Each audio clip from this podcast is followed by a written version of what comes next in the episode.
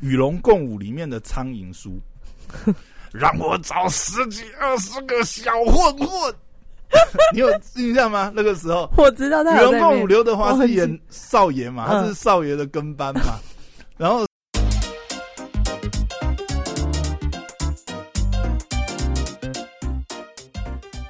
欢迎回到时间管理大师，我是你大雄 Poya，在我身旁是解就是任性的。大家好，我是肖凯丽，诶、好，今天好，好神秘哦。什么神秘？你今天只跟我说开场的时候说录两个话题，一个我知道是最火的话题，对，这个就是直到现在还不跟我讲。这个也是一个很火的话题呀、最近还有什么火的？靠，这超火的，火到爆啊！我会有共鸣吗？我觉得你应该会有共鸣吧，除非你都不看电影的。是电影吗？我最近真的没看电影耶，没有啦，我我要我要讲的，要追剧不是不是啊诶、也算追剧啦。这样讲嗯好了，我这个年假复习了很多电影。香港的经典老片。周星驰对，呃，但是我要讲的他不是周星驰是吴啊。孟达，哦，对啦，就达叔，达叔走了啊。嗯，我觉得有有一种，就是哇，你真的好跟时事哦，我们我们好时尚哦，我们超时尚的，你不知道。我们都不去讲一些什么科技巨头要讲的，我们就专门贴近小市民的，不，我们这个草根就是 我们就是街头巷尾三姑六婆啊。穿着 我们这哎，个好像哦我哦们，这个节目就是闲科牙的节目真的。哎，就是回家就是哎，我们这看到什么什么新闻？们这个节目完全没有想要带给你任何深度跟资讯量，我们就是一个闲嗑牙，就是最近发生什么实事，我们就来嗑一嗑这样子。好适合哦，好像以前我乡下老家隔壁的阿姨，下课回去都听他们在聊现在怎么发生什么事。好没，有没有，讲真的啊，我我达叔，我真的要讲，就是说，呃，这个达叔的这个离开啊，嗯是一代人的回忆吧？我觉得，嗯至少我觉得我啦，我是蛮有感觉的。就是说，呃，你你说，嗯，因为吴孟达来讲好了，呃，你说他是偶像吗？可能他也不见得是很多人的偶像啊，就不是到那个偶像追星的那个程度。嗯，可是你会觉得，就是他在你的年少或者是青春岁月当中，他也算是一个蛮重要的人物。很重要啊他。带给我们那么多欢笑，对不对？在我心里，他可能跟周星驰一样重要。对，这就是我要讲的。我今天就是很想要讲这个事情，就是说，其实其实呃，尤其是呃，这这这样讲好了啦，因为呃，周星驰跟吴孟达，大家都知道他们就是真的是黄金拍档嘛，对不对？那这么多年来，但是他们应该是好像最后一部合作是二零零四的《少林足球》吧？对应，该是二零零四的少林足球，所以他们基本上也十八年，哎，十七年、十八年没有合作了，已经这么长了，对不对？然后其实后来当然也传了很多纷纷扰扰啊，啊，就是不和啊，还是呃什么呃。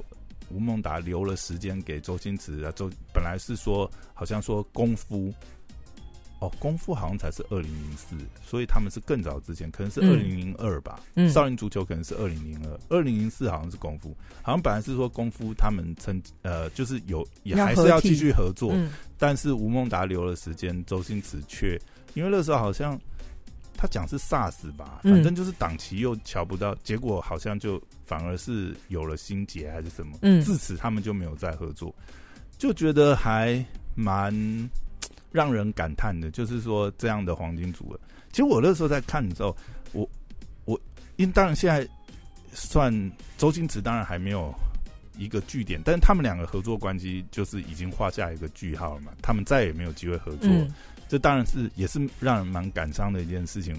虽然说或许啦，他们这个时间点也不太可能有什么合作，就算他们两个还在的话，嗯也或许没有什么合作。但是你看着他们两个人关系，就会感觉就很像呃，科比跟欧尼尔，嗯，对啊，他们曾经互相呃辉煌的时代，就是靠彼此互相扶持。你不觉得一个是我我觉得是没办法切割的，就是说，不管我们今天再怎么讲，当你讲到吴孟达的时候，你不可必然的，你一定会想到周星驰。嗯当你去呃，我说这样讲了，回顾吴孟达，因为我们现在讲，我们现在主要是因为吴孟达的离世，我们会特别去怀念他，或甚至去找他以前的经典的旧片回来回顾嘛。嗯但你在看的时候，你不可避免，你就是会看到，你就是他们的辉煌时代是连在一起的啊、有周星驰就有吴孟，嗯有吴孟达就有周星驰，他们其实无法切割。我相信他们自己也很也很清楚这样子的关系啊。那到后面或许真的有一些什么因素，但是我们最后看到也是，呃，其实周星驰也是很关心吴孟达的状况嘛，都有都有联系，只是可能没有碰到面，到最后已经是这种弥留状态了。我想碰面也没有什么太大意义了，但就真的让人很感慨那个关系。就我觉得一个，嗯、要一个人单打独斗在，就是很很难。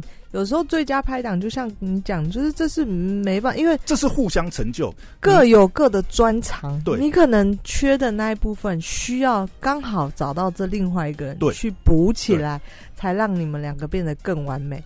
其实我们在回顾回顾这一个啊，怎么说？怀念起我的那个嗯哼，怀念起你的这个，我也曾经有一个还蛮黄好的金搭档，拍档。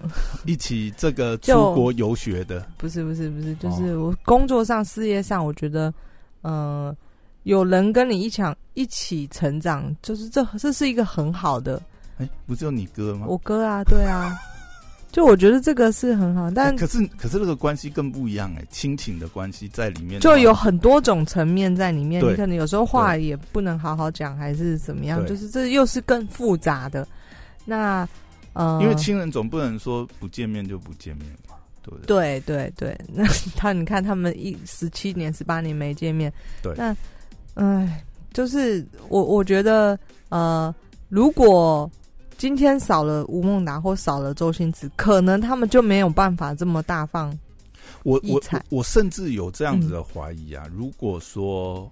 那当然，这是事后诸葛啦。嗯但是我们真的回过头看他们两个的足迹，我必须说他们是互相成就，绝对的。嗯他们绝对不是说，他们如果单凭他们自己，我相信不会有今天的成就。他们两个是互互相激发出，就像你看后来，后来周星驰自己出来拍了几部电影，嗯，就这几部电影里面好像也没有他特别谁特别突出就或是什么就感。觉少了一位啦。因为嗯这样讲，就是你呃，我们回顾到他最早之前，其实他们两个都曾经就是非常的落魄潦倒。嗯周星驰不用讲，之前一直都没有出头的机会，一直是其实像呃《喜剧之王》，基本上就是周星驰的自传式的电影。嗯嗯，他前面演的《跑龙套》，基本上就是他当初刚进演艺圈的状况。嗯那吴孟达也是类似的状况。我是说他们相遇的那个时间点呢、啊，嗯因为那个时候吴孟达曾经吴孟达曾经大红过嘛，嗯因为《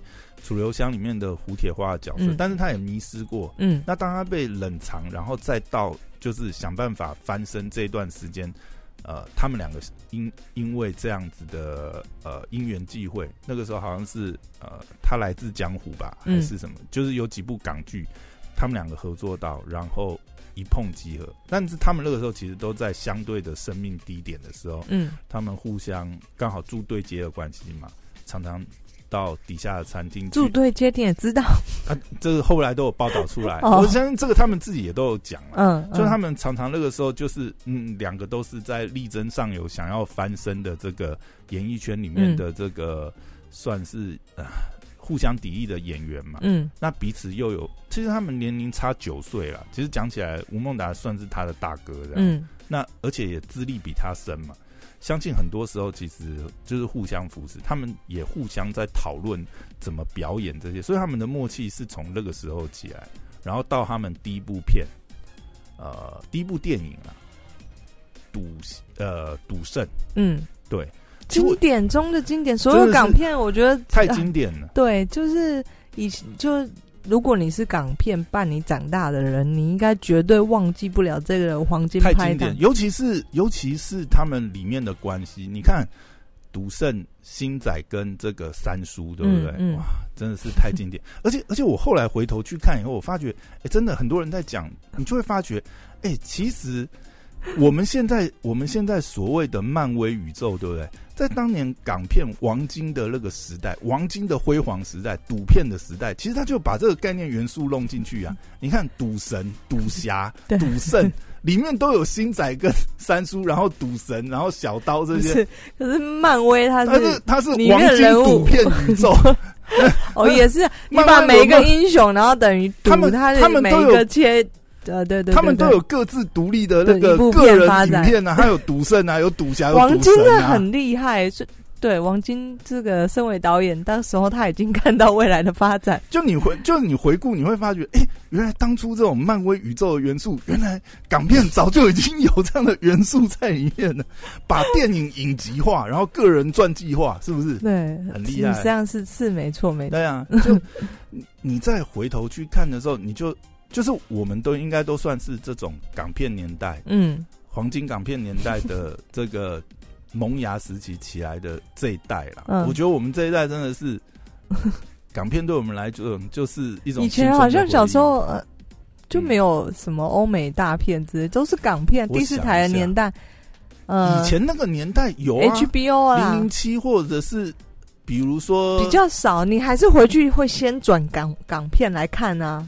对吧？我我我觉得，我觉得现在回头，因为我这一个周末，这个年假，其实我看了非常多以前的经典港片，什么《神死关》啊，然后呃，这个这个呃，基本上都是吴孟达、周星驰的经典港片。嗯，你就会发觉，哇，以前的港片真的好好看，以前的喜剧真的好好笑，好好笑，怎么可以拍的这么好看？为什么现在拍不下去？哎，真的，你会发觉，你我我们会觉得时代一直在进步。照理讲，拍摄的技巧啊，演员的这些资讯啊，现在的资讯比以前发达多了吧？你现在要模拟什么演技啊，什么各种训练什么东西的，然后现在的影音的这个，不管是科技技术、三 D 什么东西的，VR 呃动画这些东西，哎，你可以做到的变化。对，为什么现在喜剧做不到？但是你你会发觉。那个最根源的东西，你真的要把喜剧的本编好，真的要从这些奋斗的小人物的故事里面去萃出出来。因为很多人，我我觉得这刚好，我本来今天想要讲另外一个，另外我最近看的一本书，嗯，但是我觉得这个就真的很有关联。你记不记得我前阵子有传一本书跟你讲说，可能找个时间要聊聊那本书，就是呃，那个书名叫什么？嗯，喜剧什么什么的。对，我一下想不起来，那个书名好像是呃喜剧喜剧故事在，让我瞧瞧就知道了。看一下，看一下，就是我我在看那本书的时候，嗯，我突然发觉里面讲的那些呃喜剧的这个剧本的撰写或是编排，嗯，跟喜剧的那个元素，完全可以套用这种传统的超棒喜剧再解剖。哦，啊，对，两本书啦。嗯，我最近看了两本，一本是《超棒喜剧这样写》，嗯，然后另外一本是它其实有连贯性，嗯，另外一本是《超棒喜剧再解剖》，他一定要先看一再看二哦，不然真的会看不懂。因为我是先看了二，然后发现看不懂，哎，原来还有个一，我又去翻一。这个是台湾的作者，不是不是，外国的作者，美国 Steve Carpenter，对。他是呃，他应该是美国喜剧影集的一个大师啊，就是他。嗯，我那个详细的那个履历我不是很清楚，呃，没有背起来啊。他就是写过很多这种呃情境喜剧啊这些剧本，然后他是美国的一个喜剧呃剧本的大师。嗯，那他写了这两本，其实基本上就是剖析喜剧的元素，喜剧为什么好笑。然后怎么去写这个喜剧的脚本？怎么把这个元素提炼出来？这两本书非常，所以港片都有达到这个。我我觉得那两那两本书找个时间再来聊。但是，我必须要说，就是那两本书里面讲的那个精要啊，拿来套在当年，尤其是吴孟达跟周星驰的这个呃脚本，他们这些喜剧里面，完全是完全是可以套的。当然啊，他们在那那个年代就已经，这也很有可能就是说，呃，喜剧真正的那个元素核心其实就是那些东西。嗯，那当然，我相信，呃，吴孟达、周星驰他们在呃编排的时候，当然也可能参考很多国外的一些喜剧的本，所以那个元素是，比方讲，就是呃，其实你会发觉，很多时候就连周星驰好像他自己都有讲过，他们拍很多东西，他其实并没有，并不是在拍喜剧，其实他们是在拍一个悲剧，或者是讲说他其实就是在拍他的人生，但他当然有一些喜剧的前提在那边呢。当这些呈现出来以后，你你会你会感觉它是喜剧，但其实它里面还是有很嗯，我怎么讲？呃，讲喜剧之王那部好了。其实我觉得喜剧之王就呃，或者是说那个还有一上下那个月光宝盒上下那两集，其实你就会发觉这两集这这三部好了，单讲这三部好了，其实。虽然它是喜剧，可是你会发觉它里面其实还是蛮多人生的那种小人物的辛酸或什么在里面。你会发觉，哎，其实好像真的就是你，你把一个小人物力争上游的那个情节就这样子演出来，其实他就会他就会有那种喜剧的效果。其实你并不需要刻意编排一些啊很搞笑的。桥段、桥段或什么硬塞什么，其实他们就是很符合他们在呃剧本里面的人物的逻辑角色。嗯，然后他们会受限于他们自己在这个角色里面，他们有他们的框架，或许是能力的限制。比如说在《喜剧之王》里面，就会发觉周星驰是一个戏痴嘛，他不管怎么样，他就是想要。呃，力争上游，想要变成一个受人瞩目的演员，可是他其实或许他真的是没有那方面的能力，或者是天分，或者是机缘也好。嗯，那这这里面的交叉，去把它变成是这样一个喜剧故事，也是蛮厉害的，真的是蛮神的。现在真的，你会发觉现在真的看不到这样子的电影，好像没有特别印象深深刻的喜剧。这一两年来，嗯，对啊，甚至能接近这样的脚本都没有。我觉得早前几年有一部，那个那个是什么？过年的有一部囧什么囧啊？你有印象吗？没有。王宝强演的，王宝强演的过年的那部，嗯，那部让我有点有点回想起以前港片喜剧片，我有点忘记了名字叫什么。我好像你知道我讲哪一部？对对对，我觉得内部会让人回想起以前，就是他们嗯，应该说他不是刻意搞笑，呃，就拍小人物，就有点像我。可是那也不算喜剧，就是你之前讲那个《Big Get》的那一部电影，对。可是他们也不是对，但他们也不是真的喜剧，他是有他也是同样在模仿小人物的悲哀或什么。描写小人物对描描写啦描描写小人物的悲哀，但是港片的喜剧是它真的是会让你发笑的那种。你觉得？我觉得，我觉得那部就让我感觉跟以前看那种传统港片喜剧片很相似。嗯嗯。然后，其实真的真的这样子想回回看这么多东西，然后又去看了很翻了很多。后来还有什么最佳拍档的吗？就是在电影里面好像也没有哎，就是。对啊，其实你看周星驰中港台好像就周星驰跟吴孟达这个组合当然是很经典。可是就像你刚才讲最佳拍档，刘德华、陈百祥这些人，嗯，冯呃冯冯什么冯，哎，忘记他叫，突然想不起来名字。谁？那个冯什么？他其实后来也来台湾呐。里面里面那个五福星里面嘛，嗯，其他的其他的那几位啊，嗯，其实那也是蛮经典的。最佳拍档也拍了。三部对不对？嗯，哎呀，也是蛮经典，就是那种传那种传统的港港式喜剧，其实现在也看不太到。就是谁电影里面一定会有另外一个人出现，好像现在对那种组合，嗯，没有什么特别的拍档。你看，其实真的很经典呢。如果回回来回来想一下好了，吴孟达当初带给我们的经典角色，对不对？嗯嗯，破坏王里面的鬼王达。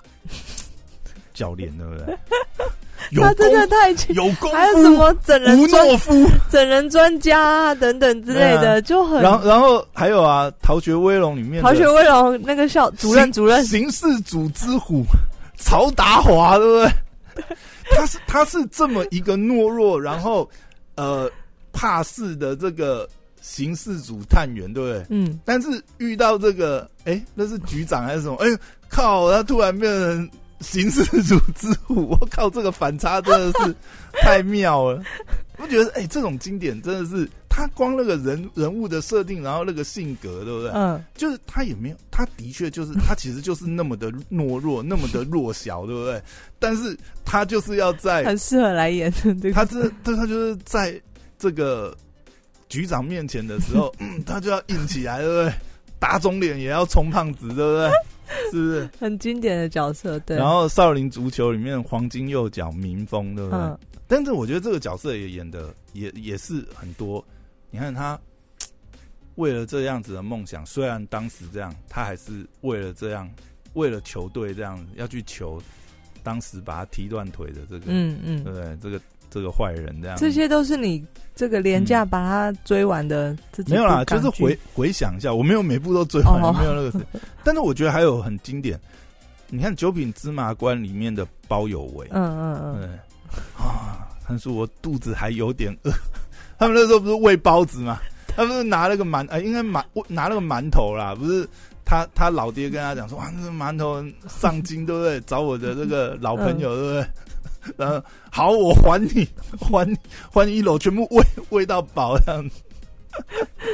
那句台词真的是也是很经典。然后，当然最经典应该是《赌圣》里面的三叔啦，就是《赌圣》《赌侠》这个系系列的列的三叔，对。不对？缺了他这个人物，可能就差很多哎、他真的是，你看他真的是港片里面黄金配角。还有一个，你看《武义探长》里面，呃，《雷洛传》里面的猪油仔，嗯，其实你看他之于那个时候，刘德华，衬托出刘德华大大牌周润发对对对对嗯对，嗯。真的是，哎、而且很妙的是，周润发跟他是同期的 TVB 演员训练班的同学呢。我只有看到新闻介绍说他那时候要跟就周润发借钱，对啊，然后周润发不借，不知道，嗯。呃，那对啦，这也是。然后《赌神》里面的花柳城这样。嗯，你你印象你有记得吗？《赌神》里面他其实曾经有演过一个角色是我不记得那个时候，嗯。那个时候小刀有欠一个大哥的钱，就是花柳城的钱，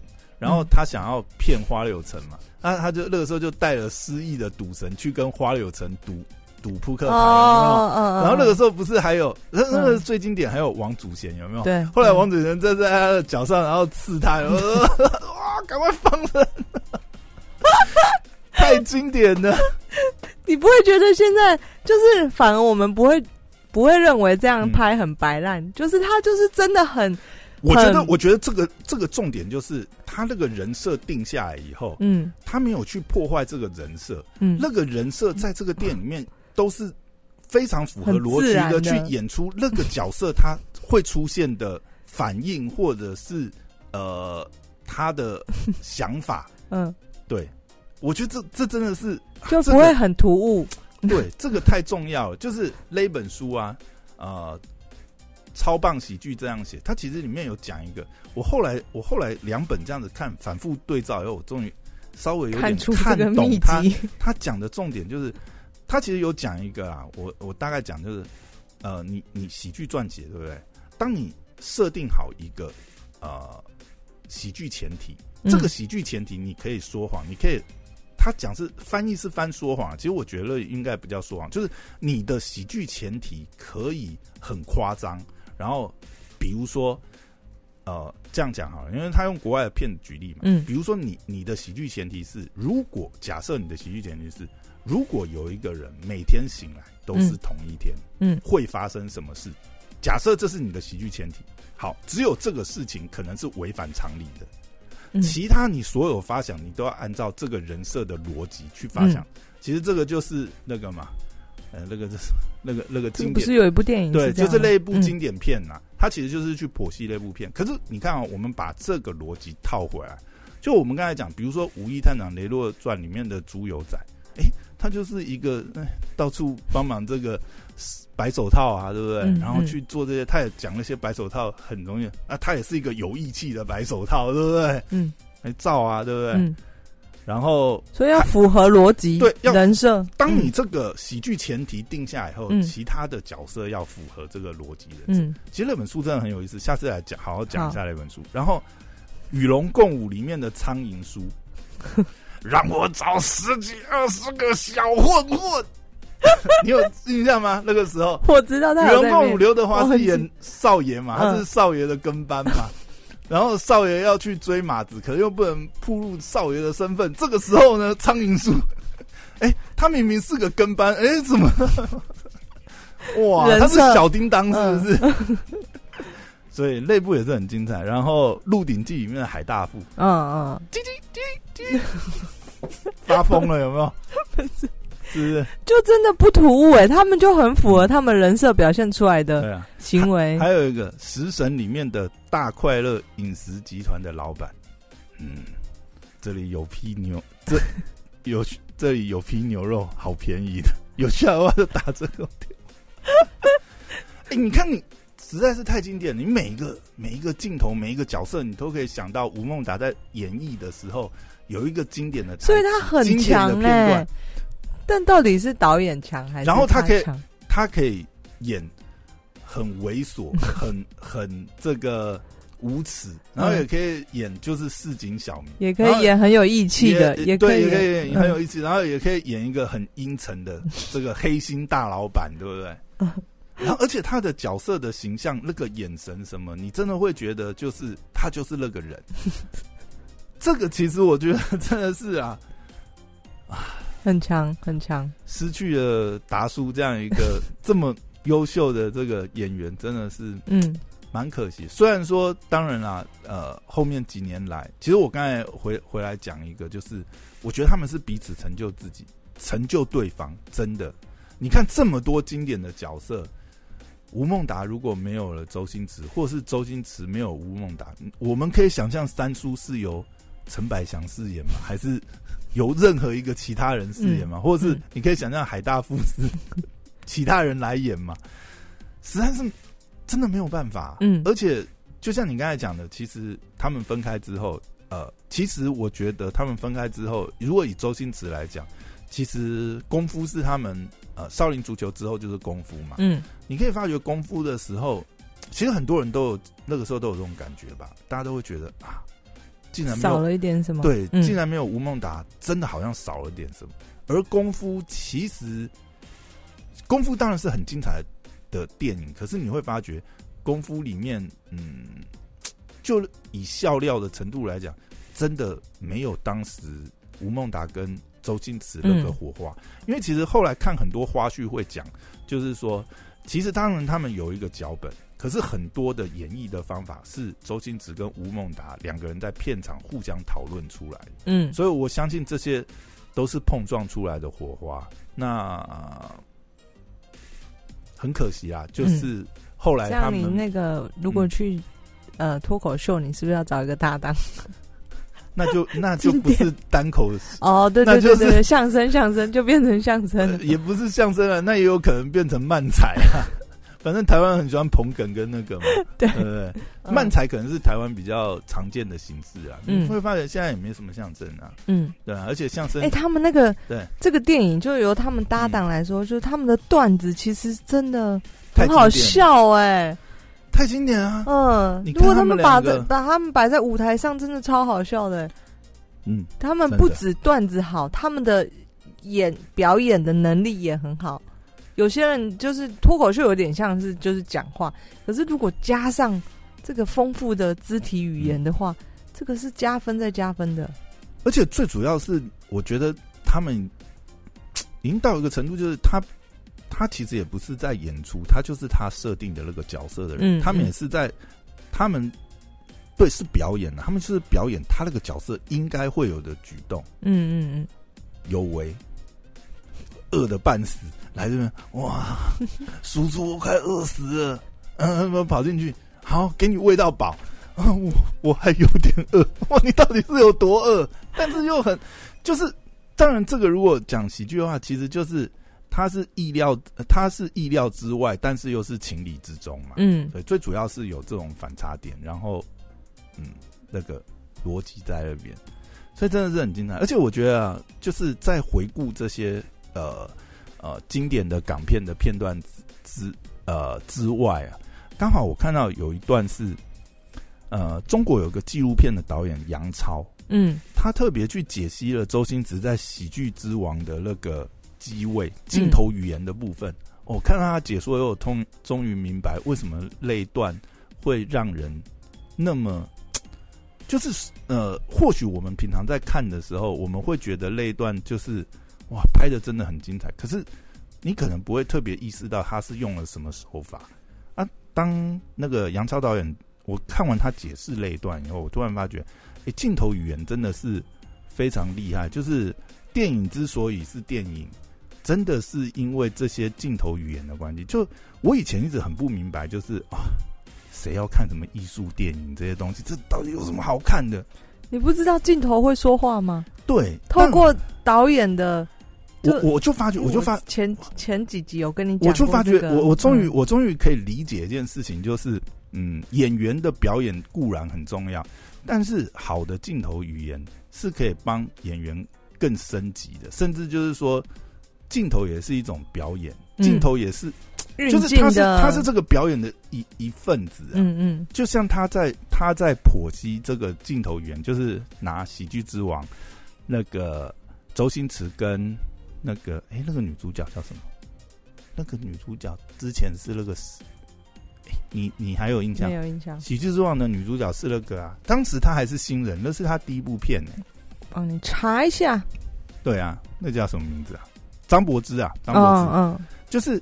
他去解析呃喜剧之王那个时候，呃周星驰跟张柏芝，嗯，就是他们，哎，那算一夜情嘛？一，整那个一夜春光之后，然后出来的那个镜头，就是他们彼此之间要告白那个镜头嘛，包含前面的试探，嗯，然后互相去猜测，然后到最后，哦，他他追出来嘛。问问他那个时候讲了一个经典台词：“你你要干嘛？让我去上班，不上班行不行？不上班你养我。”嗯，然后无语切到下一个镜头，嗯，切到下一个镜头，他又追出去，然后张柏芝话又怎么又怎么了？转过来，那那个镜头的运镜跟这一段的对白，然后到最后。拍出来张柏芝在公车上面狂哭。大哭的那个片段，哇！